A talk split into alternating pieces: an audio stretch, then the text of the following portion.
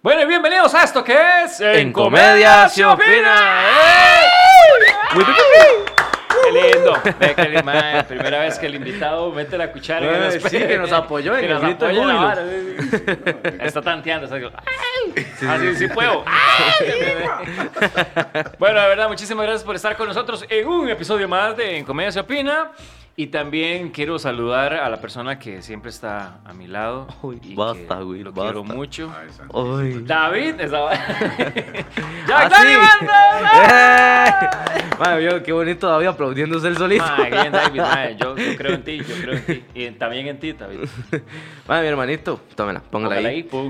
Madre, aquí, feliz una vez más de, de estar aquí todos los miércoles, madre, con un gran tema, una gran plática y un gran invitado, madre. Ah, Madre, legal, legal, legal. Eche miel, eche no, no, miel. no, no es echarle miel, mámelo. Es que, es que sabe qué es la vara. Es como de esas personas que usted dice, mae, algún día me gustaría bretear con esta persona, mae. Porque es de, de, de- usted lo ha visto, bueno, en mi caso yo lo he visto como desde que nací. Digamos, en, en- en Oh, proyectos, trabajando. Se imagina. Mae, este, bueno, ey, de una vez entremos con el dato, mae. Entonces vamos a entrar de una vez con El dato. Mae, el dato que nadie me ha preguntado, posiblemente a nadie le importe y ni le interese. Pero ni le sirve, tome, pero lo voy a yeah. decir. Mae, el dato de hoy, este. eh, está interesante, mae, porque está triste en Oh. el sentido de que, mae, puta, manda huevo, mae. música triste. Mae, eh, me, empe- me metí a investigar cuáles eran los países más corruptos del mundo, mae.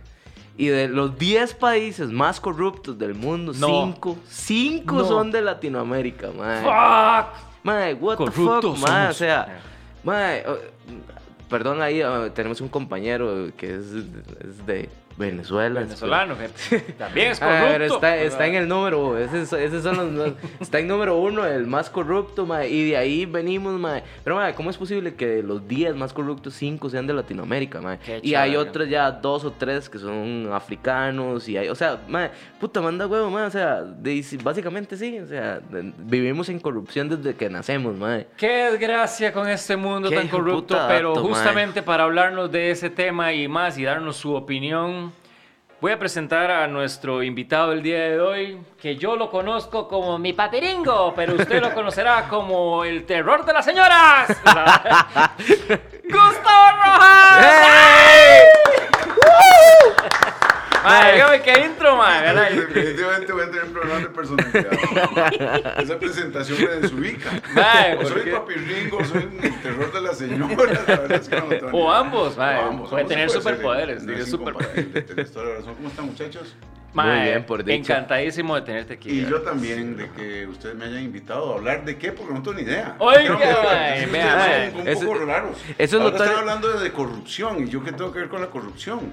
Porque, bueno, yo quiero ver, cu- ¿cuándo No me empezaste digan vos que con la corrupción? mi negocio.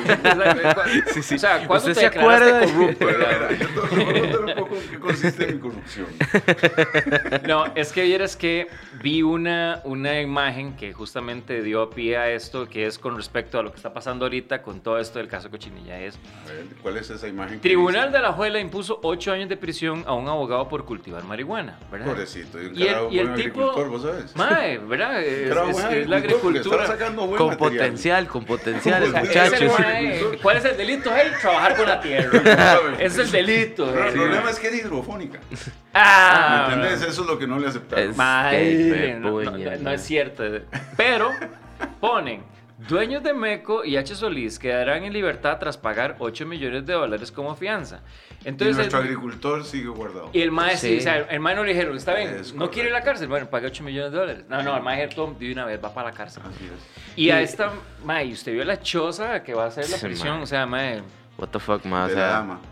de la dama H. Solís. mae, H. Solís. Qué rajado, ma. Entonces, yo sé que muchas personas tal vez lo conocen por su faceta de, de- de galán de O sea, televisión.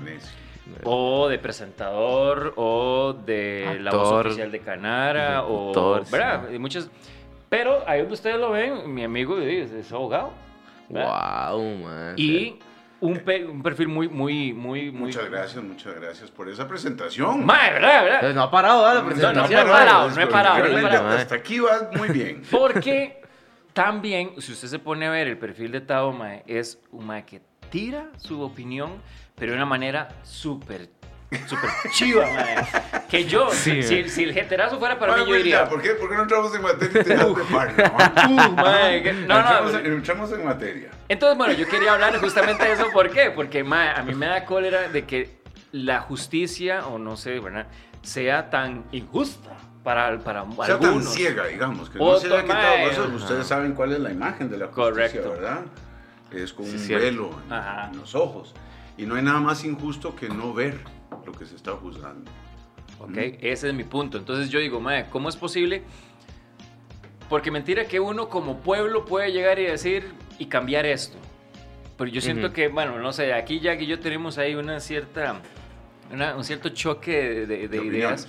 ¿Por qué? Porque yo siento que aunque usted se tire a la calle, no, no, va- no va a ser eh, decisivo para que algo cambie, digamos. Bueno, Cuando- si pensáramos de esa manera, las revoluciones nunca se habrían hecho. Ok, güey. en eh, ese eso- aspecto. Pero... Estoy con vos, estoy con vos. No, no, Buenísimo, pero, buenísimo. no, pero esperen, pero No, déjenme. no, no, no, ya nada, ya No, nada, no, nada, no no, esté con él hablando usted y yo todo mejor. devuélvase en el beso, devuélvase en el beso. No, todavía no. Ve, ve- ve lo, ve lo que es celoso. Yo todos los días vivo con esto. Sí, sí. Es que, mae, pero son luchas constantes. O sea, son, son luchas que, que realmente tienen esa, ese, esa, ¿Usted se esa gran fortaleza. Le voy a meter el caballo ahí. ¿Usted se acuerda de aquella frase de Bertolt Brecht que decía, hay hombres que luchan un día y son buenos, hay hombres que luchan un mes, esos son mejores, hay hombres que luchan un año, esos son mucho mejores, y hay unos que luchan toda la vida, esos son los imprescindibles. Entonces, eh, declarar una guerra perdida sin haberla iniciado, declarar- declararle la guerra a la corrupción sin haberle dado guerra, yo pienso que ya vamos mal. Y yo te entiendo, posiblemente vos de lo que estás hablando es de los métodos de luchar. ¿verdad? Y ahí es donde tal vez podría uno encontrar diferencias importantes. Para unos es agarrar un rifle, una ametralladora e ir a volar bala a la Asamblea Legislativa. Para otros es eh, fundar un partido, ¿no? Y dar la lucha en la Asamblea Legislativa ya como diputados. Para otros es ir a incendiar la Casa Presidencial. En fin, depende de cómo consideremos que debemos iniciar la lucha, pero que hay que luchar contra ciertos aspectos que lo que están convirtiendo a Costa Rica es un país donde ya uno no confía, pero ni en la maestra. Ujú. Eso es malo. Cuando un pueblo pierde la fe en sus gobernantes, cuando un, pier- un pueblo pierde la fe en la capacidad de, de- de reinventarse, está mal. Claro. Y, y tenemos ejemplos muy fuertes y tenemos ejemplos muy claros. Justamente ahora ustedes mencionaban el tema de Venezuela. ¿Cómo le va a pedir uno al venezolano en este momento que crea en algo? ¿Mm? ¿Cómo le va uno a pedir en este momento, incluso a los mismos colombianos que han sufrido Claro, guerrilla durante claro. muchísimos años, que crean en algo? ¿Cómo le voy a pedir a un nicaragüense que crea en algo? Si lo que están es siendo permanentemente ordeñados, explotados, violados, vilipendiados ¿ah? por sus gobernantes. Correcto. Pero entonces la pregunta es, ¿y qué hacemos? Porque ese es el tema. Correcto. ¿verdad? ¿Qué es lo que hacemos? Ahí donde está. Hablar, visualizar, qué, hacia dónde vamos. Y Costa Rica tiene una virtud que no la tienen otros países. Nosotros todavía tenemos un arma. Y esa arma la llevamos en nuestra mano. Es que el dedo con el que votamos. Si nosotros realmente ¿ok? queremos eh, oxigenar la democracia, si nosotros queremos realmente salvar lo único que nos podría salvar de todo este descalabro, es nuestros procesos democráticos. Ahora me van a decir, bueno, pero es que resulta que si son los mismos, Mm. Sí, claro, son los mismos que, que- que encontraron en la política un negocio. El problema está en los que no nos metemos en eso. Que nos dedicamos a hablar paja, a hablar paja, a hablar paja, y a la hora de las horas o no vamos a votar y nos vamos a la playa, ¿ok? Decimos, no, qué pereza ir a votar. Y, re- y- y renunciamos a nuestra principal arma de guerra, Correcto. que es el derecho al voto. Y cuando hay el proceso de inscripción de partidos, por ejemplo, yo conozco una dama que, se- que, que- que maneja un, un- un partido que se llama Vamos, ¿ok? Que se llama Margarita. Una chica que está dispuesta a dar la lucha. Vos la ves recorriendo los pueblos, las ciudades, yendo, tocando la puerta, llamando gente, porque ella dice, yo quiero, en lugar de hablar paja, ¿ok? consolidar un partido y estar en la Asamblea Legislativa y, y convertirme en un verdadero estorbo para este montón de corruptos. Ahí es donde está. Ahí es donde está la persona que efectivamente está generando su propia revolución. Y Pero repito, ¿cuánto apoyo tiene. O sea, porque... Ese no es el problema, el apoyo se gana, Will. El apoyo se gana diariamente, es decir, con una sola persona que yo convenza durante hoy en la mañana, ¿me entiende? Ahora, si yo espero salir al aire decir, bueno, ahora soy candidato a la presidencia y todo el mundo se me hinque y diga, ah, qué bien. No, no, eso son luchas que duran meses, años, incluso décadas e incluso siglos. El problema es cuando no se quiere dar el primer paso. Y creo que en Costa Rica eso es lo que está faltando en este momento. Gente que esté dispuesta a dejar de hablar paja, porque somos fantásticos. Por ejemplo, Claro. este programa estamos hablando mucha paja. Y, y- y está bien, ¿ok? Porque gracias a Dios podemos hacerlo y no estamos esperando que venga una, una patrulla, ¿ok? Y que nos espera la salida porque decimos que, qué sé yo, que Carlos Alvarado es un hijo de puta. ¿verdad? Todavía no ocurre eso. Pero tenemos que tener mucho cuidado porque lo podemos perder en cualquier momento. Sí, yo, yo es que, perdón, que te atraviese el caballo. Este, hay más cafecito, ¿verdad? Para, Gracias. para muchas, mantenerlo bien, bien activado. Bien activado aquí. Porque yo, yo, es justamente eso. O sea, vamos a ver, a partir de este programa está básicamente hecho porque somos como decir la, la voz de la ignorancia. Lo que las personas dicen en redes sociales, que opinan en redes sociales, que uno lee y uno dice, "Mae, hay un grado de ignorancia o hay gente que realmente no quiere entender o hay gente que no tiene esa, esa, esa capacidad como para poder llegar y, y sopesar otra, otra idea que no sea la propia. Entonces, yo veo mucha gente en la calle que ya no quiere la política, no quiere creer en la política, no quiere meterse en la política, aun cuando ya hemos tenido politólogos ahí que nos dicen, pero es que todo el mundo siempre hace política, a fin de Sí. cuentas, en cada cosa nuestra vida hacemos política, pero la gente... la- Política partidista. La, la idea que tienen de lo que puede ser política, ¿verdad? No, no que es la política paso. partidista. Es decir, eh, Correcto. sí, me considero político en la medida en que pertenezca a un partido político. Y no es Justamente. eso. Y no es eso. Pero ¿cómo le cambiamos la mentalidad a muchas personas? Porque incluso hay muchos pueblos todavía que manda huevo, pero son súper manipulables. Y eso lo vemos en cada campaña Claro. Cuando llegan a un pueblito y le prometen que, de que todo va a estar bien, de que sí, de que soy el cambio, de que aquí, de que esto y lo otro, y prácata. Pasa Hay- lo que pasa. Hay, hay- hay un problema. El, proble- el gran problema del siglo XXI son las redes. Y les voy a explicar por qué. Eh, la gente en este momento siente que está, eh, que está haciendo algo por el país con solo hacer una publicación, o poner un like, o poner un meme. ¿Ok? Ya se está considerando como un activista político. Y ya siente que le puso una cura a su conciencia. ¿ok? Mm. Y ojo, me- también lo digo, porque yo lo hago, ¿verdad? Es decir, de repente siento un gran placer de poner y decir estos cochinitos, los cochinillos, ¿ok? Porque hay un insecto que se llama la cochinilla. Correcto. Entonces puse, perdonen las cochinillas de que se les compare con esta clase de corruptos. Y entonces siento una gran emoción de ponerlo y cuando empiezo a ver los likes digo yo, qué bien pegó. ¿Verdad? Entonces digamos que satisfago una especie como de supuesto deber con la patria. Y no es verdad. No es verdad. Esa especie de terapia social que le ocurre a los habitantes de cualquier país en este momento en el mundo, que es publicar en redes y convertirse en el crítico perfecto, ¿ok? Le está generando a las sociedades un gran daño, porque antes se salía a la calle. Cuando entró Alcoa aquí a Costa Rica, o quiso entrar Alcoa, los universitarios salimos a pelear. ¿ok? Y el combo. Y del cuando, te, y cuando el combo del, de- de- del- del- ¿cómo se llama? Del ICE. Del ICE, ¿ok? Y con el Tratado de Libre Comercio y todas esas historias. Si hubieran existido las redes en esas épocas, nadie habría salido, todo el mundo desde la oficina o de la casa, desde el carro o desde el excusado, ¿verdad? Habría emitido su criterio y se sentiría en paz con su conciencia. Ahora, que las redes también efectivamente generan un pulso social que permita analizar qué es lo que está pensando en un determinado momento una sociedad, es válido. No, no ataco las redes. El problema es que se están utilizando como sustituto de las verdaderas revoluciones. Y cuando hablo de revolución, no estoy hablando necesariamente de rifle, para que no se me entienda. No la descarto. Pero hay muchos tipos de revoluciones. Vamos. Claro. Entonces, eh, me preocupa, efectivamente, que de repente hay una nueva generación que son los millennials y después de los millennials vienen cuáles otros? Los Zetas Ajá, y no, los XY y los 43, ¿verdad? Y hay una gran inconsciencia frente a la necesidad, no de los millennials, ni de los zetas, ni nada, hay una gran inconsciencia en general de que ya no se trata de dividir generaciones.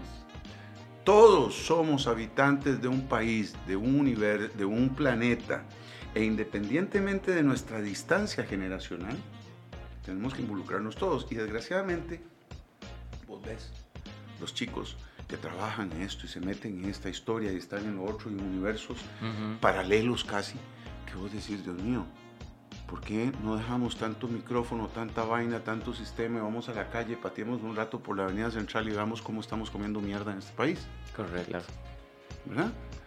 En fin, ¿qué más? Pero es que eso es justamente, va- vamos a lo mismo, entonces sí refuerza un poco y no estaba tan perdido ajá, con la cuestión de las revoluciones, porque en el, el episodio que va a salir, bueno, sí, ya salió el, el miércoles, este, hablamos de un tema random, digamos, pero que también tenía mucha injerencia, que era la cuestión de que a veces las personas ya prefieren perros como hijos en vez de tener hijos, ¿verdad? Ya el concepto y el criterio de familia ya no es el mismo de antes. Ya la gente le aterra tener familia, ya la gente le aterra. Y la razón principal es por la economía, por la, no sé, por la, la violencia que, existe ahorita, por todo ese tipo de cosas. Eso quiere decir de que hay una forma de que sí les preocupa ese entorno, pero no hacen nada. Y lo que hacen es más bien obviarlo en vez de atacarlo. Entonces, mi punto es, si esas generaciones son las que están siguiendo, ¿qué tanta voz vamos a tener las generaciones? Porque yo, yo tengo 40, digamos. Las generaciones que, que realmente creemos y amamos un, un país al punto de defenderlo hasta de sus propios gobernantes, versus una generación que lo que está haciendo es creyendo que obviando el tema y que otros se ocupen. ¿Us- us- ¿Usted sí cree eso realmente? Porque, Por digamos, yo creo realmente más bien ahora que, mae, que la gen- los jóvenes, ah, o sea, entiendo lo que dice Tao más- y totalmente válido, digamos, en el sentido de que detrás de una computadora usted no, no va a lograr, o sea, no, no, no, un post no va a lograr. Pero esa es la nueva revolución. Eso es lo que me Por eso, refiero. Esa es pero, pero ahora la gente, digamos, sí, sí se anima a decir las cosas. Porque a lo- eh, hubo un proceso y, y en el, en el, inter- el- a ver, en la evolución del a- no uso de tecnología al uso de tecnología, había igual de cantidad de gente o una cantidad grande de gente que tampoco iba a, a las manifestaciones. O sea, siempre ha existido como ese tipo de personas de que, de eso que vos decís, de que dicen, ah, no, vamos a ver qué pasa. Y que ahí es donde creo que realmente nosotros deberíamos eh, ser como dice Tao, o sea, salir, buscar cómo ayudar y no solo hablar paja. Y Correcto. cosa que, que también este, tiene toda la razón Tao, que es que la gente se, cree, se apoya en las redes sociales y creen que las redes sociales tienen una verdad absoluta. Por decir algo, no hace mucho, hace como un año si no me equivoco, en Asia, se me- se- ahorita no recuerdo exactamente los nombres de los países, pero eran países de que se odiaban, se odiaban a muerte, pero así, o sea, que si usted llega y va a ese país, lo matan por ser de otro país. O sea, como que ya hay una guerra entre Nicaragua y Costa Rica por... por Y si una- se va ya lo echan, por ser tico. una hora así. Entonces, ¿qué pasó? Facebook, cuando usted habla de una persona, le empieza a, aparecer cosas sobre esa persona porque ellos lo que les importa es que usted esté ahí metido como idiota a base de clips. Por eso se llaman redes. Exactamente, es establecer los puntos de encuentro para generar grupos de interés. ¿verdad? Tanto para bien como para mal. Entonces, eso fue lo que pasó. Esta gente llegó y empezó a ver dónde van a estar todos y salía tal persona a tal lugar, va a estar cerca, bla, bla, bla. Mae, y veían dónde era y empezaron a matarse a base de lo que Facebook decía. Lo que, sí, lo que sí queda claro, y para un poco retomar el tema original, efectivamente estamos viviendo una situación de crisis de valores en este país. Eso es mi punto. Y cuando hablo de este país es porque él es el que conozco. Podría ser una crisis de valores a nivel mundial, no lo sé. Posiblemente si nos vamos a Dinamarca, en Dinamarca las cosas estén mejor y que los gobernantes en Dinamarca sean casi que verdaderos santos. No lo sé. Yo hablo de Costa Rica, que es lo que conozco. Efectivamente, Costa Rica está viviendo una crisis de valores muy profunda. Muy profunda. Ya la gente no tiene ningún problema en que cuando vos pagás el, el boleto del taxi, ¿ok? Si es una señora mayor y no se dio cuenta que le pagó más, posiblemente el taxista no tenga ningún interés en devolverle el vuelto. Correcto. Y pongo el ejemplo del taxista no porque tenga nada en contra del taxista, es porque es, es, un modo de pensar ya. Es decir, si el presidente lo hace, ¿por qué no lo voy a hacer yo como taxista? Si los dueños de X empresa lo hacen, ¿por qué no lo voy a hacer yo como ama de casa? Si fulano de tal lo hace, ¿por qué no lo voy a hacer yo como el chino que controlo la pulpería? Es decir, es como, como todo el mundo lo hace, ¿por qué no lo voy a hacer yo? Entonces es, un, es un, un verdadera, una verdadera crisis de valores. Correcto. Y, y para, para, entrar en, en, soluciones, porque finalmente, si no, el, el, este encuentro se convierte en el típico parla hedionda, Sí, acuso, acuso, acuso, acuso, y no señalamos, Donde señalamos las barbaridades y no pensamos en soluciones. Correcto. La verdad. Y creo firmemente que es todavía, también en Costa Rica, hay gente pensante, hay gente con conciencia y hay gente que ama Costa Rica. Yo creo que es eso, es retomar el amor hacia nuestro país. Cuando uno ama algo o a alguien, uno lo cuida. Claro. Cuando es el verdadero amor. Correcto. ¿verdad? Eh, y creo que en la medida en que se utilicen los medios como estos, en la medida en que se utilice la conversación con el vecino, en la medida en que se utilice la conversación con los hijos, y tratemos de reimprimir el concepto de amor a la patria, ah, es que a uno se le tiene que llenar los ojos de brillo y de lágrimas cuando uno dice, no se le tiene amor a la patria. Hay que amar la patria como se ama la madre, como se ama el padre, como se aman los hijos. Y ese sentido de amor hacia la patria, que es nuestro hogar, que es el sitio donde las futuras generaciones nuestras se van a desarrollar, porque es visualizar eso. Nosotros no somos solo hoy. Van a ser los nietos de los nietos de nuestros nietos. Correcto. ¿Ok? Eh, eh, eh, la película aquella de la lista de Schindler era hermosa porque Oscar Schindler salvaba a uno, a dos, a tres de la masacre del holocausto nazi. Y poco a poco los iba salvando y él consideraba que con salvar a uno estaba salvando el mundo a las futuras generaciones. Y al final de esa película se ve donde cientos de cientos de familiares, de descendientes de las personas que, a las que salvó Oscar Schindler, llegaron a ponerle una rosa donde él estaba enterrado y vos es donde adquieres conciencia.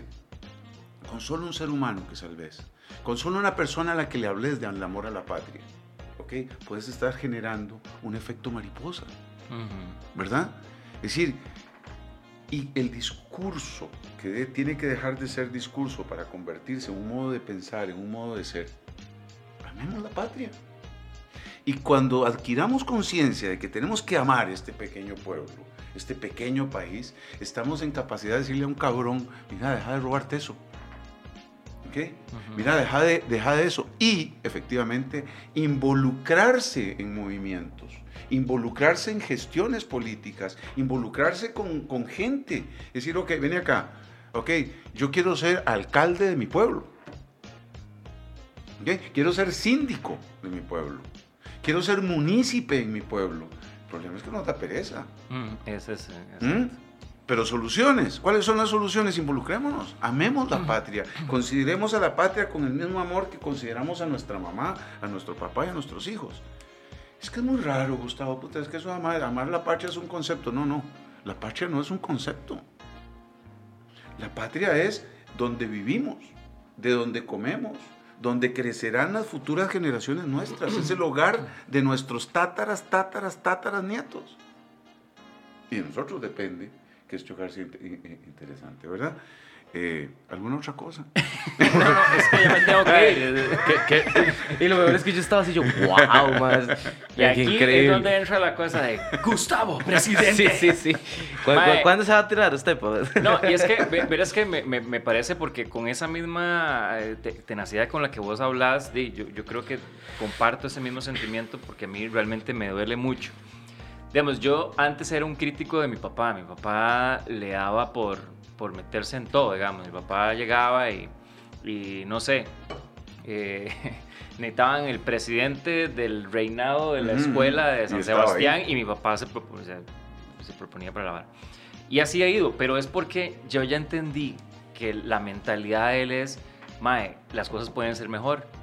Y ya el más es consciente de los problemas y uno lo ve hablando con el otro y tal vez la gente dice, eh, mi tata más bombeta, pero está hablando con la gente, entendiendo sus problemas y todo lo demás. Pero el problema ahorita, y, sigo yo en necio con eso, pero es, es porque, no sé, quiero que sea visible, es que falta las ganas entonces de realmente ser o, de involucrarnos a esto. Vos acabas de decir algo muy importante. Nosotros tenemos el poder justamente en, el, dedo, en el momento en que votemos. votar. Pero entonces tenemos otro problema y ese otro problema es de que si vos le consultas a mucha gente y hay encuestas que lo dicen, no quieren votar, no quieren están decepcionados, ¿no? Y es que es eso lo que está ocurriendo. y eso, es, perdón, eso, putas arriba es lo que están disfrutando Hay una crisis de valores en este país. ¿ok? Que está generado precisamente por nuestros gobernantes, por los disque mal llamados políticos porque el concepto de política se ha prostituido. La política no es el mal gobernar. Política no es robarse los recursos del Estado. Política es otra cosa. Y política no necesariamente es pertenecer a un partido político.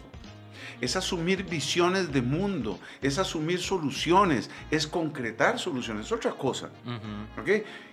Hay crisis de valores, efectivamente. Pero, insisto, una vez más, como de lo que estamos tratando de abrir caminos, de, plantear soluciones, para mí, insisto, el primer concepto es, ¿qué tanto amo yo a mi patria? Preguntémonos. Y las personas que nos puedan estar escuchando, hágase esa pregunta. ¿Realmente ama usted a Costa Rica? ¿Está siendo honesto con la familia, con la patria que usted, que lo vio nacer y que lo va a ver morir y que va a acoger a sus hijos y futuras generaciones? ¿Está siendo honesto con ese amor? Y si la respuesta es, caramba, si la amo, pues sea consecuente.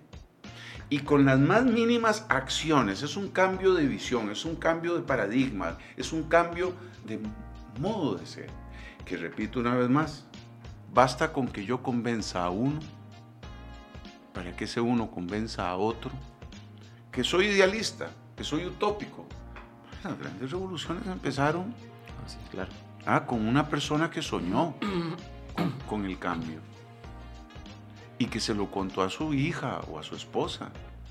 Y se transformó en un, en un mensaje viral. Tenemos ahora esas redes, utilicémoslas en bien. Correcto. En bonito. No digo que seamos eh, chistosos, no, utilicémoslas tratando primero que nada de ser selectivos con lo que leemos. Segundo, Tener claro que nuestro mensaje tiene que ser serio, contundente y de alguna manera dejarnos de, jodas. Podemos emitir mensajes. Ahora, eh, eh, eh, más fácilmente llegamos a una gran masa. Claro. Utilicémoslas a nuestro favor. Soluciones concretas. hay, una, anécdota muy linda que, la he escuchado, es como, una, una, una anécdota. Estaba Dios repartiendo el mundo, ¿verdad? Ah, listo el hombre, ya, llegó el momento de repartir el mundo. Pa, llegaron los más de Francia, tomaba ustedes para Francia, el italiano, el ruso, el tacataca, tataca, ya el hombre a las 4 de la tarde cierra la oficina. ¿Ok? Ya repartió el mundo. 4 de la tarde. 4 y media, toc, toc, toc, toc, toc, toc, toca la puerta. Qué tirada, dice Dios. Bueno, abre la puerta. Sí, dígame. Buenas, dice, es que de ahí no es que me cogió tarde por las presas. Yo venía a ver si no le había quedado un pedacito. Ah, qué tirano, ellos ya lo repartieron. Ah, nada le cuesta, eh, mire. Que viera, viera las presas que había, no, no es que llegue tarde. Me levanté. Y le dice, bueno, yo le voy a dar lo que me ha reservado para mí. Le dice Dios. Y le dio Costa Rica. Costa Rica es un paraíso. Sí, insisto, adquirimos conciencia de lo maravilloso, del maravilloso país que tenemos. En todo sentido, a nivel de biodiversidad, a nivel de ubicación estratégica en el mundo, a nivel de hasta de las etnias que coexistimos aquí, desde los indígenas, los negros, los chinos, los italianos, a las mezclas maravillosas que somos. No somos mala gente. ¿Ok? Nos creemos el hueco del fondillo, eso sí, ¿ah? pero no somos mala gente. Somos un pueblo que todavía, todavía tiene mucho que rescatar. ¿Alguna otra cosa? Qué bueno. No, y de hecho, bueno, sí, eh, eso... Yo estoy concentradísimo y me saca con la Sí, pregunta. mae, sí, sí, no, no, no corte así, Sí, güey. güey, para darles a ustedes chances. Si no, se No, no, me embolia, vaina. No, no, nosotros, la idea de nosotros de este podcast es que el invitado hable lo más que pueda. Es el único programa en donde el invitado es más importante que los presentadores. Ok, y donde el invitado puede hablar. Sí, sí. Donde el invitado puede decir todo lo que sea. Pero, este, no, y, y que hablas muy bonito, digamos. No dejo de pensar en Canar, pero sí. este, pero, mae, sí, de hecho, eso me, me, me, me, me gusta y realmente me, me, me encantaría. Bueno, sí lo creo firmemente. De, por algo tengo tatuado el país, porque justamente lo amo demasiado y creo muchísimo en eso. Me preocupa en esas próximas elecciones qué va a pasar, Va a ser un porque esa desastre. vara va a ser un Es un desastre. Literalmente un desastre. Y, y, y eso justamente es lo que yo digo, mae, puta. Pero todavía estamos a tiempo. ¿Ve usted? Todavía estamos a tiempo. ¿A tiempo de qué? Vamos a ver. ¿Qué es lo que se avecina? Un eh, Figueres representando Liberación, una señora, la del PUSC, ¿cómo se llama? Eh, la Saborío, Linet, doña Linet Saborío. Eh, tenemos a un eh, José María eh, del Frente Amplio. Villalta. Villalta. Eh, estoy visualizando los que van, los que los contendores, ¿verdad? Fabricio. Eh, eh, el innombrable, ah, por supuesto, perdónenme ustedes, yo no lo puedo ni nombrar. Es una vergüenza que este señor o que este país lo tenga dentro de las primeras posibilidades. Entonces, frente a esa especie como de, de ajedrez que se avecina, nosotros tenemos la posibilidad de equilibrar a través de la Asamblea Legislativa lo- las, fuerzas, las fuerzas de gobierno. Nosotros tenemos que darle, desde mi, desde mi- mi perspectiva, ¿verdad? Ujú. Eh, al Frente Amplio le tenemos que dar más poder. El Frente Amplio, y ojo, ojo, no soy comunista, ni socialista, pero históricamente el tener ahí una voz consciente, fuerte, poderosa, con capacidad de equilibrar los abusos de los partidos de derecha o los partidos que no tienen ni idea ideológicamente qué son, como en el caso concreto del innombrable, Ujú. ¿ok? Pues lo que son, son oportunistas, ¿ok? Nosotros tenemos que hacer que en la Asamblea Legislativa haya un verdadero equilibrio de fuerzas, un verdadero equilibrio ideológico. Creo que hay que fortalecer a la hora de votar, Por los diputados, por el Frente Amplio. Ojo, insisto, y no me preocupa que digan es más comunista o ni qué. Total, no le debo nada a nadie. ¿no es cierto? Pero no es por eso, es porque considero que efectivamente debemos darle fuerza. ¿ok? Segundo, al hacer el análisis de cuáles son, cuál es la persona, porque en este país es mentira que el presidente manda. Nosotros no vivimos en un país donde el presidente manda. Presidente tiene a su sí. orden un poder ejecutivo, pero quien realmente manda en este país es la Asamblea Legislativa. Ese está. ¡Eh! Ahora sí. Entonces, entonces necesitamos que efectivamente la Asamblea Legislativa esté debidamente representada y equilibrada. ¿Mm? Y por supuesto, ser absolutamente críticos frente a lo que significa el Poder Ejecutivo. Cuando el presidente que llegue, ojalá que llegue alguno, el menos malo o la menos mala, creo mucho en el, en el gobierno de las mujeres. Hemos sido gobernados por mujeres toda la vida, mal que bien. Sí. Desde que nacimos, naci- eh, nuestra- la influencia materna es determinante y creo que un país gobernado por una mujer nunca va a estar mal. ¿ok? Nunca va a estar mal. Pero bueno, y no estoy haciendo de publicidad a, a doña esta. Ojalá que surjan dos o tres candidatas eh, femeninas, Mm. porque la mentalidad femenina es perfecta. Ujú. Es maravillosa, es equilibrada, es justa, es, es, es madre finalmente. ¿ok? Entonces, en la Asamblea Legislativa creo que hay, una, una, hay que ponerle especial atención. Pero otro, otra cosa, ahora que mencionaste la Asamblea Legislativa, porque eso es otro de los puntos que quería tocar. Ahora estaba viendo que la, la popularidad del presidente, ¿verdad? El- el- con respecto al pueblo, eh, eh, ha ido bajando, subiendo, ¿verdad? Y quedó en un 15%, o sea, El la más nunca baja. es y- popular. Pero vamos a lo mismo. ¿Por qué? Porque igual todo el mundo, todo lo que pasa, se señala al presidente. Y ojo, con esto no estoy defendiendo a Carlos, ¿verdad? No, no, no, pero... Pero, eh, mae, y yo siento que es un concepto eh, erróneo. Porque yo me imagino que si esto fuera una obra de teatro, ¿verdad? Veo al MAE adelante y a la Asamblea Legislativa atrás, mientras el MAE recibe los tomatazos, ¿verdad? Y los MAE dicen las varas y se esconden. Porque mae, hay una diputada, Frangi, pf, whatever. Ay, perdón que lo diga públicamente, pero no la soporto, digamos. Porque siento que una persona que tiene el rabo que la imagen no puede tampoco andar ahí jugando de populista. Porque ya entonces se vuelve en ese juego y qué pereza cuando las varas son así. Si uno ve una persona que efectivamente ama a su patria y quiere defenderla, como vos decís, debería ser consecuente con las cosas. Entonces, si hablamos de que básicamente el poder está casi que en su mayoría en la Asamblea Legislativa, sino en la- realmente ahí, pero a la hora que se escogen a las personas, a las personas que están, digamos, eh, optando por ese puesto, a veces ni siquiera son las más adecuadas. No, no, y, no- y- y la mayor parte de las veces no lo son. Pero pues, tenemos que empezar a sanear. Primero que nada, desde el punto de vista ideológico, insisto.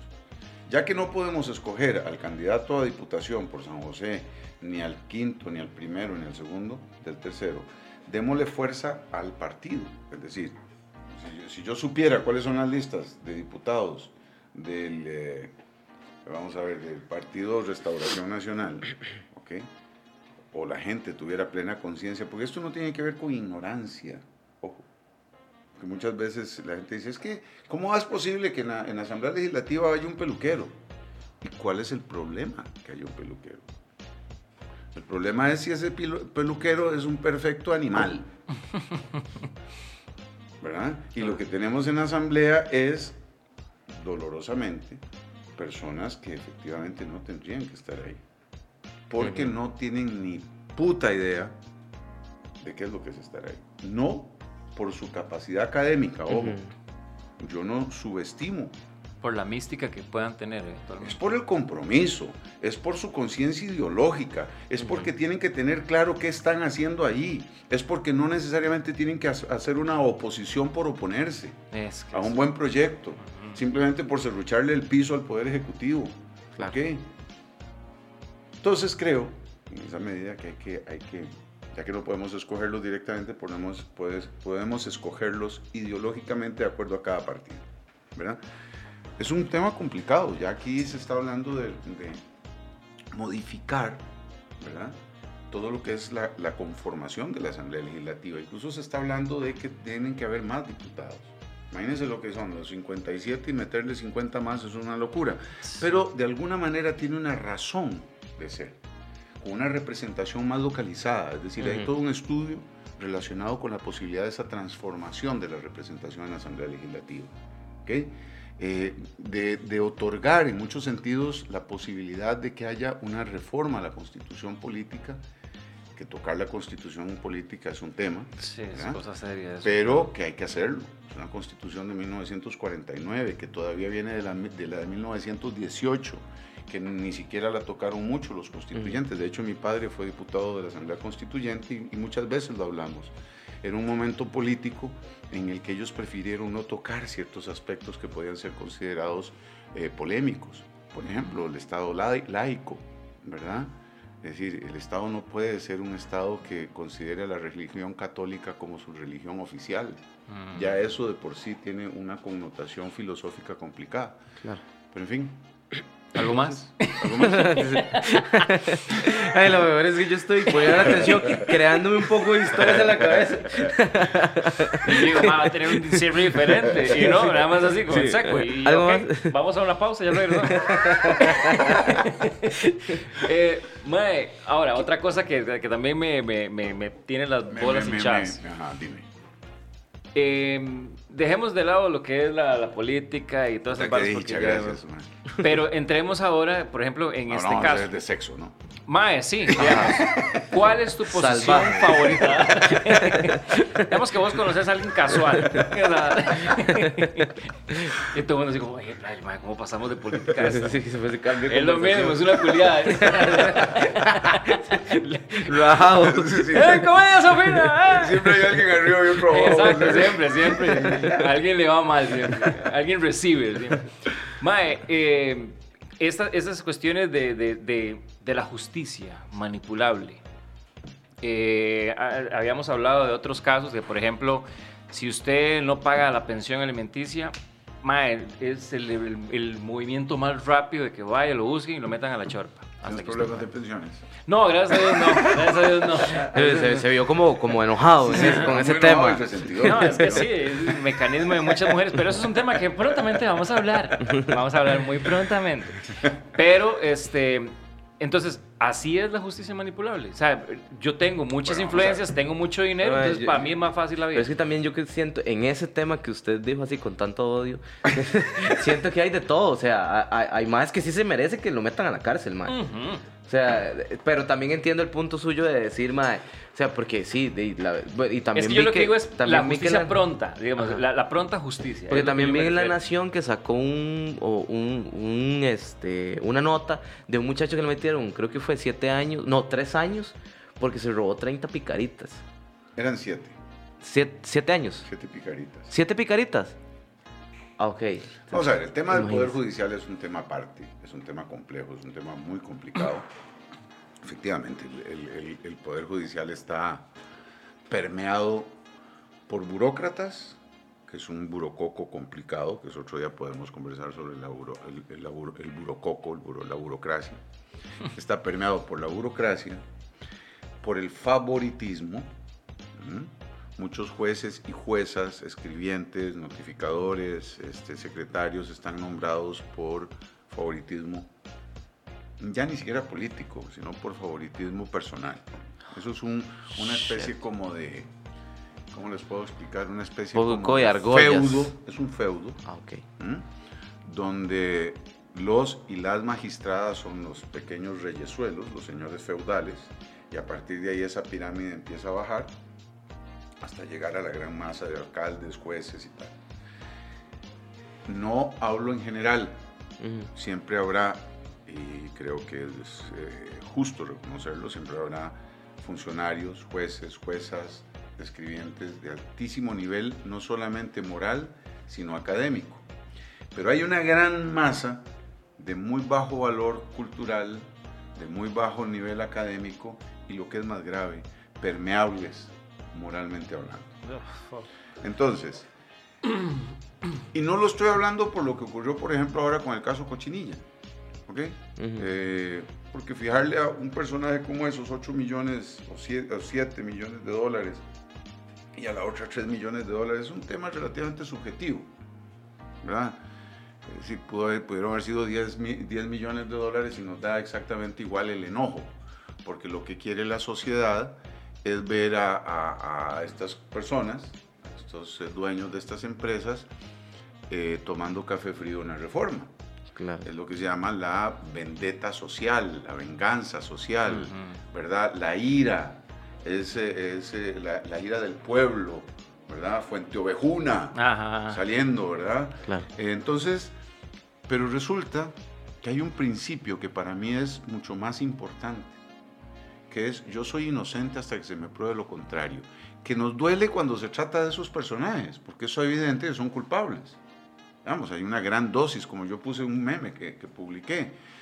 Si tiene cuatro patas, es peludo Así y hace es. miau, es gato. ¿Verdad? O sea, no hay que ser muy inteligente. Pero sí hay que seguir creyendo que los seres humanos tienen derecho a defenderse y que se les siga considerando inocentes hasta que se les demuestre lo contrario. Entonces, y hay otro principio que a veces es mejor un culpable en la calle que un inocente en la cárcel. La privación de libertad es un tema máximo, digamos, es un tema complicado, que efectivamente, en el ejemplo que vos pusiste, qué barbaridad que alguien que se haya robado siete picaritas esté guardando cárcel y que uno que posiblemente se haya robado más de siete picaritas por el hecho de tener dinero esté en la calle. Eso es precisamente la justicia corrupta hasta cierto punto, ¿verdad? Pero, insisto, el análisis objetivo, el análisis claro que hay que hacer es, en un país de derecho, yo soy inocente hasta que se me muestre lo contrario. Y que el día de mañana se nos pueda aplicar a nosotros. La vida da muchas vueltas, chicos.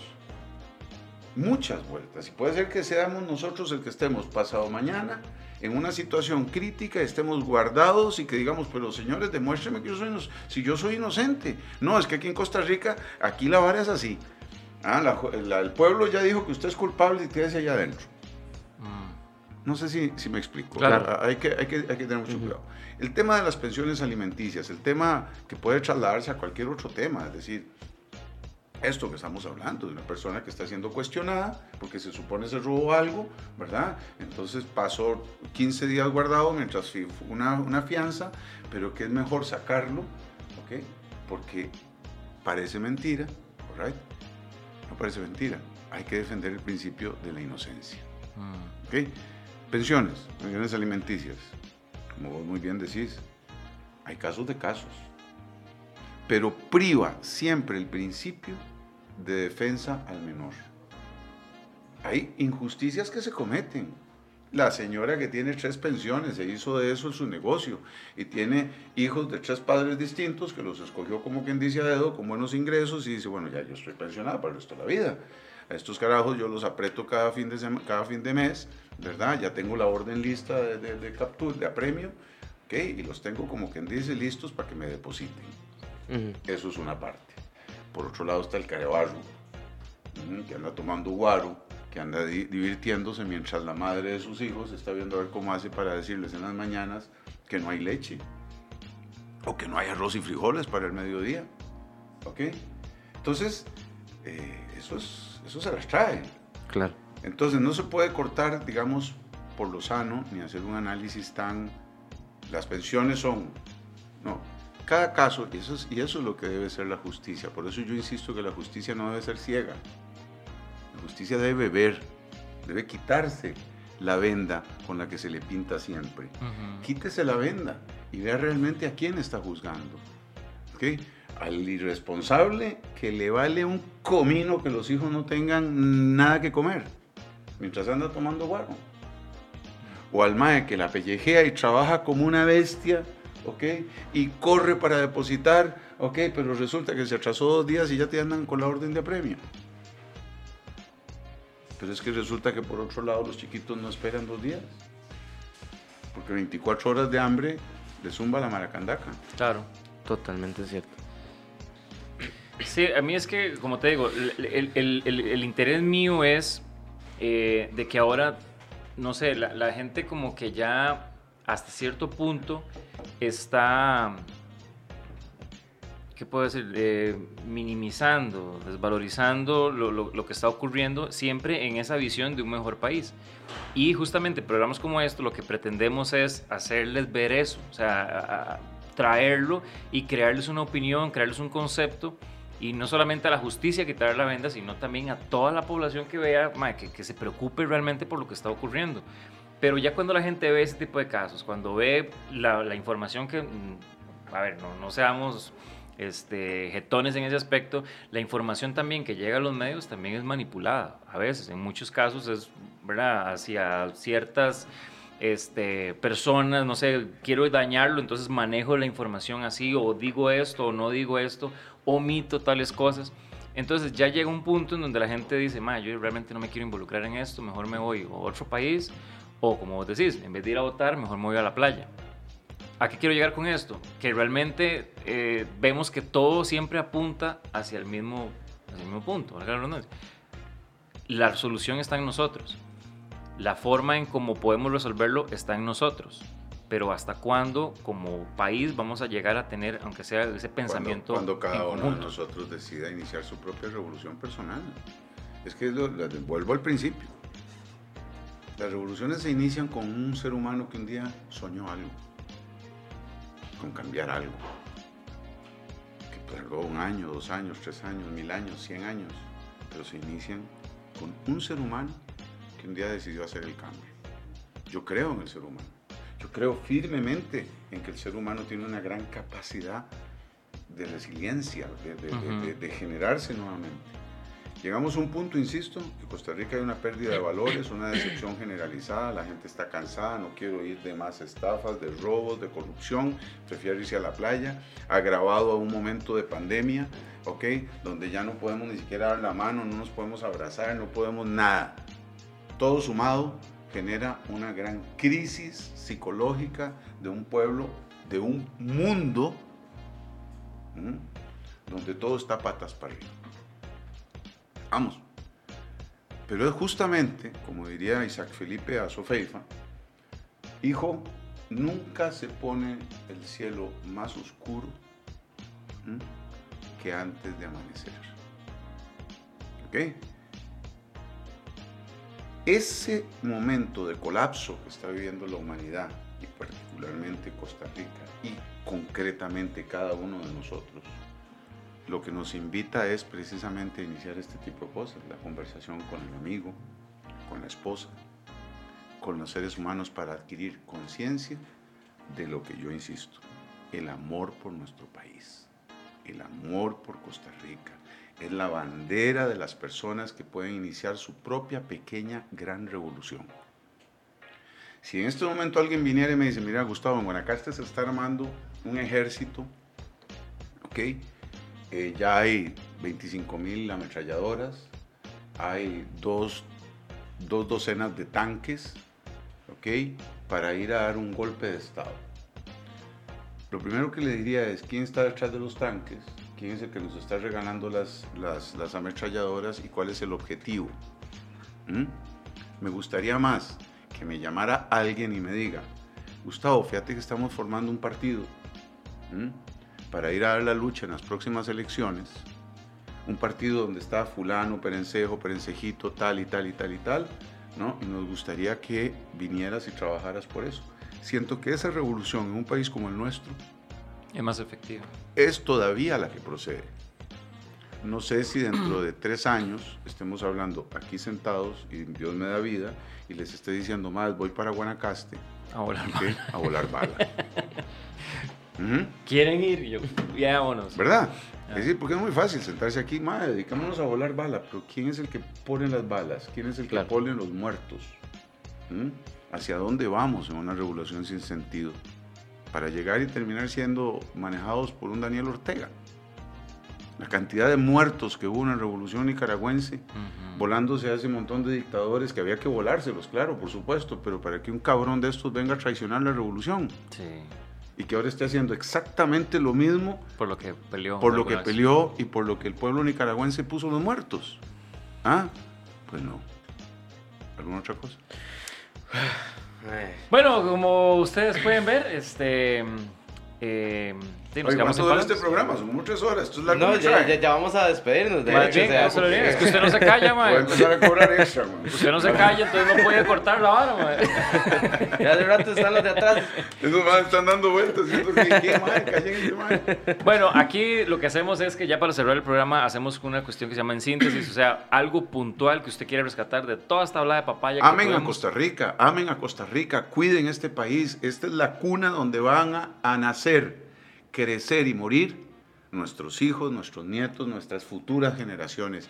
Y de nosotros depende que este país sea un país habitable, un país amoroso, un país que de alguna manera nos garantice un mundo de paz. Eso es todo.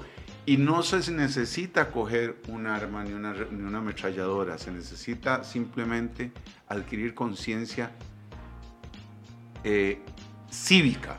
Ojo lo de la palabra que estoy utilizando, conciencia cívica.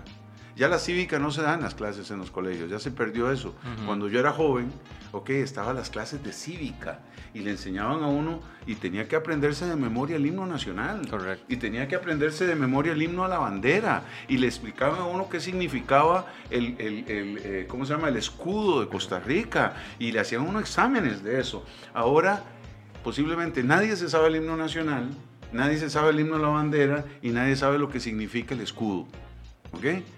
Entonces, eso es lo que hay que recuperar. Qué lindo. Jack, Eh, mae, yo, bueno, hay un montón de cosas realmente, pero hay una en específico que creo que nos puede ayudar eh, que dijo Tao, este, inculcar valores. Desde que un chiquito en la casa llega con un lápiz que no es de él, que dice el nombre de otro compañerito y usted dice, "Ay", de- y lo normaliza, usted está siendo parte de ese problema. Entonces, inculcar esos valores que todos cuando estábamos pequeños nos inculcaron, incluso hasta en la escuela. Yo recuerdo en la escuela nos dieron una clase de valores. Entonces, inculcarle esos valores a los más pequeños para ojalá este, crezcan con ese amor a la patria. Y yo lo que podría decir es nada más, ahora la política no es un color, nunca ha sido un color, nunca debería ser un color, sino deberían ser ideales. Y ojalá que este, usted también colabore a la creación justamente de esos ideales. Tavo, verdad, muchísimas gracias por haber venido el día de hoy. Realmente Sí, me, gran me- plática, me alegra. mae. Gran plática. sí. Ay, fue- y fue sí. muy diversa, fue desde muy serio a el... ¿Qué más? Bueno, él es así, él es así, que se puede hacer? Ya uno que lo conoce ya no sabe cómo es. Eh, igual, si usted tiene algo que decir, lo que sea, deje los comentarios ahí, nosotros siempre los leemos y los que no nos gustan los borramos, así de sencillo. No, Vale, mentira, puta, mentira. no, no, no, Ahí lo vale. dejamos y debatimos también. y Eh, si quiere que traigamos un invitado, pues nada más nos dicen quién y aquí lo vamos a traer. De verdad, Tabito, muchísimas Abrazo a gracias. todos. Pura vida. Y gracias a ustedes por ver en Comedia. Yo, el aplauso celestial. es el Madre aplauso Dios. Jesús. Viene desde el cielo ese aplauso.